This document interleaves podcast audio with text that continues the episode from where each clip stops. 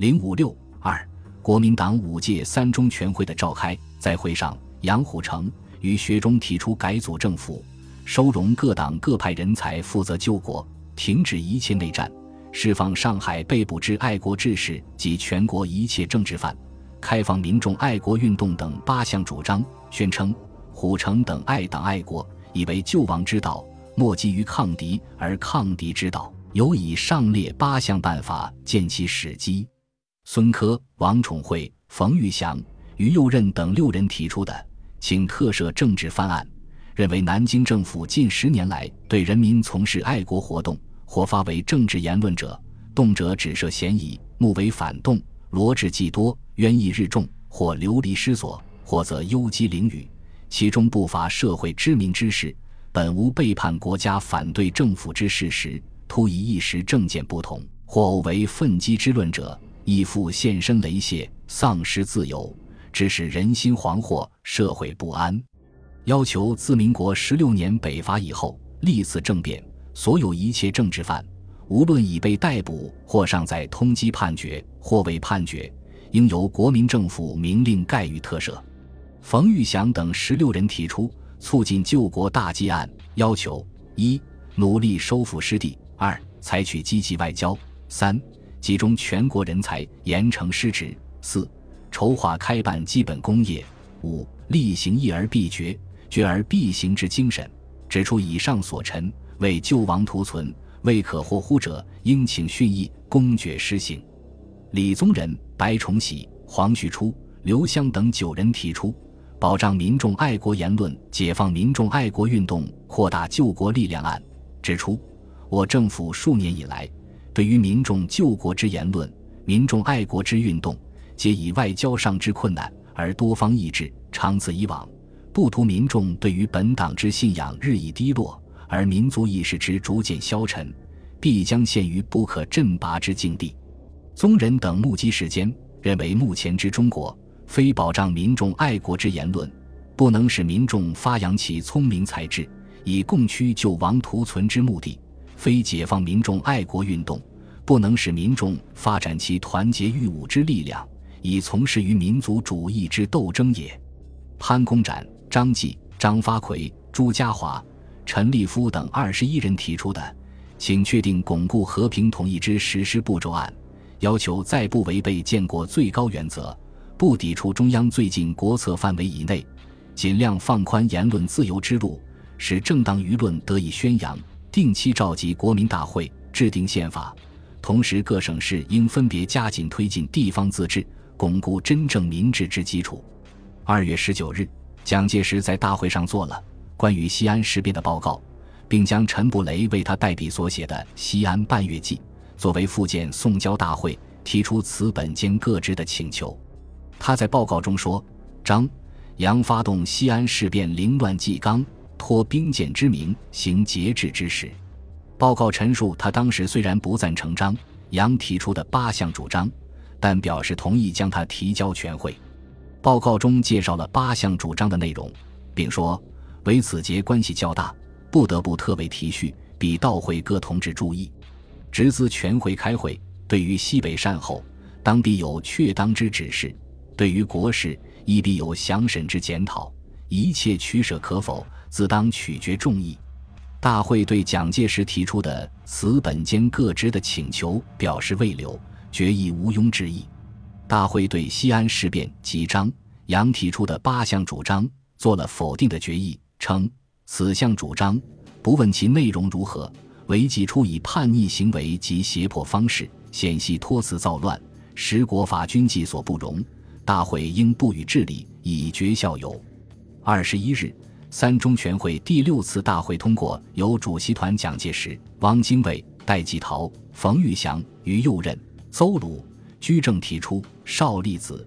陈布雷等人组成的起草委员会起草的根据赤货案，以答复中国共产党二月十日提出的五项要求和四项保证。决议文对共产党进行了指责后说。今者共产党人于穷促边隅之际，倡书成受命之说，本党以博爱为怀，绝不断人自心之路。表示要再次宽容共产党人，要与共产党重新合作的意向。为此，提出了处理与共产党关系的最低限度办法：第一，一国之军队必须统一编制、统一号令，方能收纸币之效。断无一国家可许主义绝不相容之军队同时并存者，故需彻底取消其所谓红军以及其他假借名目之武力。第二，政权统一为国家统一之必要条件。世界任何国家断不许一国之内有两种政权之存在者，故需彻底取消所谓苏维埃政府及其他一切破坏统一之组织。第三。赤化宣传与以救国救民为直指之三民主义绝对不能相容，即与吴国人民生命与社会生活亦极端相悖，故需根本停止其赤化宣传。第四，阶级斗争以一阶级之利益为本位，其方法将整个社会分成种种对立之阶级，而使之相杀相仇，故必出于夺取民众与武装暴动之手段，而社会因以不宁，民居为之荡息。故需根本停止其阶级斗争。《申报》周刊刊载的关于三中全会根绝赤货案一文说，共产党与所谓红军对于我国形势之推进影响之巨，即为周知的事，而无需无门赘述。他们也究竟都是中国人，他们的力量也究竟还是中国的力量，在整个民族之利害中，超出一切个人、一切团体利害之上的最高原则之下，我们。积极的不能坐视国家民族耗损这一部分力量，自己毁坏救国的壁垒而为仇者快。关于宣言提出的最低限度四项办法，该刊说：吾们站在民众的立场，觉得国难十分严重的今日，共产党人既以共同御侮号召，实有接受这些办法的必要。救国时报的社论指出，四项妥协办法。只是共产党电报中所提议之和平统一五点改换词句而已，在内容上与共产党之提议并无何种区别，原则上必为共产党所乐于接受。二月二十六日，参加三中全会后回到西安与周恩来谈判国共合作的张冲，介绍三中全会的经过，说明国民党荣共的基础已定。曾经参加三中全会的亲日派分子陈公博回忆说：“虽然该案开始批评共产党一顿，但该案的内容却是容许共产党活动的。公事不缴了，红军可以收编了，苏维埃的边区政府也可以存在。”后来周恩来评论这项决议指出：“这个东西是双关的，因为红军改了名称，也可以说是取消红军，但红军还存在；苏区改了名称。”也可以说是取消苏区，但苏区还存在。二十二日，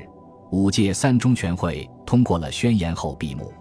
宣言重申了二中全会宣言中提出的国家处于非常形势下，对内以最大之容忍与苦心，祈求全体国民之团结；对外绝不容忍任何侵略领土主权之事，亦绝不签订任何分割领土之主权之协定。否则，必出以最后牺牲之决心的方针，仍当继承不变，并努力以策其进行。同时，并指出，盖无人始终如意之目的，绝为对内求自立，对外求共存。如果蒙受损害超过忍耐之限度，则决然出于抗战。这是继蒋介石在前述二月五日的日记中提出抗战后，自九一八事变以来。在国民党中央公开正式文件中，第一次提出的抗战的方针，比二中全会宣言提出的牺牲未到最后关头，绝不轻言牺牲，显然又前进了一步。宣言还规定，对内主张和平统一，和平统一数年以来为全国共守之信条，盖必统一，然后可以建设现代国家，以当救亡图存之大任。必和平，然后人人皆知精诚团结，共赴国难，以训之于真正之统一。整个民族之利害，终超出于一切个人、一切团体利害之上。意见之分歧，不取决于武力，而取决于商榷。宣言和决议一样，并没有放弃反攻立场，仍称本党为国家计，为人民计，绝不忍数年以来。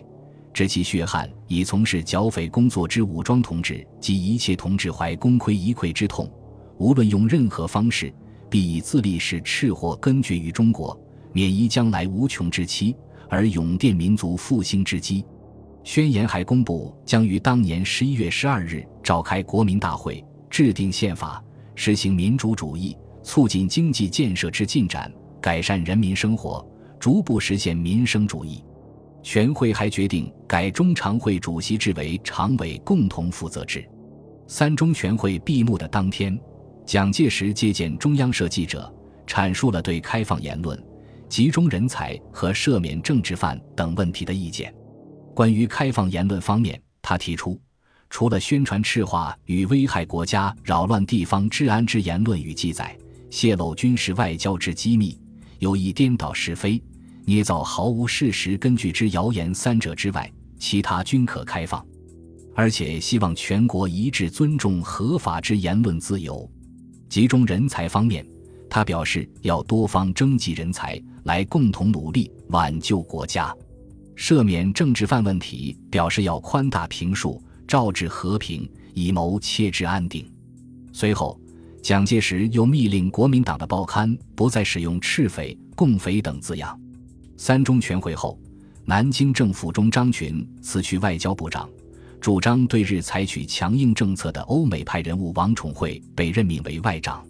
国民党三中全会是国民党国策基本转变的开始，